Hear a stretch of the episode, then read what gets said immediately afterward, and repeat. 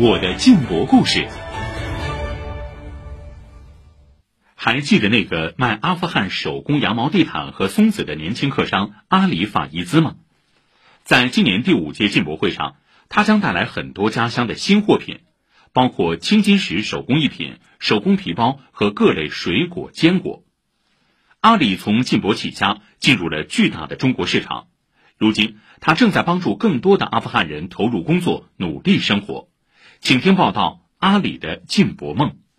在紧邻四叶草的绿地全球商品贸易港里，阿里一天要跑上跑下好多次。原来的阿富汗进口馆在三楼过道里，现在全新升级的门店搬到了二楼，正在装修。阿里抱着一大摞色彩鲜艳的手工羊毛地毯，很自豪地说：“下面空间更大，会更有设计感，到时能更好的展示他的这些宝贝们。”在月底下月初正式开始，按照阿富汗的那个风格铺阿富汗的地毯，带过来阿富汗的工艺品，还有好吃的。在上海的朋友们很欢迎来看看阿富汗。第三届进博会上，阿里第一次在中国展示了家乡的精美手工地毯。两年来，他带来的地毯、松子、青金石等极富当地特色的货品，不断打开国内市场，更成为了中国消费者认知阿富汗的一个窗口。最近一年，尽管受到疫情影响，但整体销量还是上升了百分之八十。阿里说，二零一七年刚来中国时，他只有三四家合作的毛毯编织供应商，现在已经有了十二家。最近我们呃进口他们一批货，过程中发现他们也有地毯，跟我们说能不能把我们的货也带出在中国市场，帮助了把地毯引进到客户手里。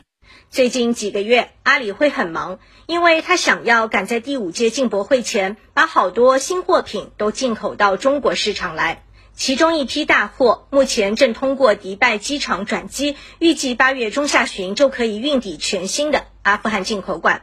以前在中国市场一些阿富汗的产品没来过，工艺品的，就是皮包、青金石加工的，有阿富汗的文化在里面那个产品的，大概十月份左右，巴达木、开心果、石榴、藏红花。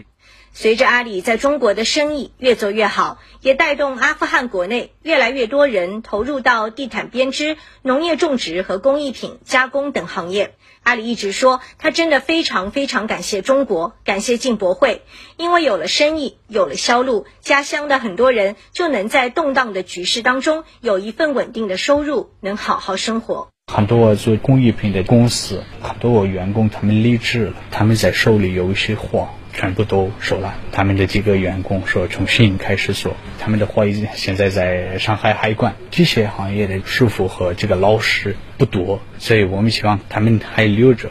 最近也跟我联系，我们开始第二批吧，第三批吧。等条件允许时，阿里的几位合作伙伴也会来到中国。他们打算在国内多找一些食品加工、珠宝加工、外包装等供应商，做强落地供应链。阿里还希望来自阿富汗的丰富货品能从进博走向世界。阿富汗的国际贸易很多国家就断了，希望在中国通过自由贸易区这样的一个平台，可以把产品先到中国，然后往其他地方发出去。以上由记者刘婷报道。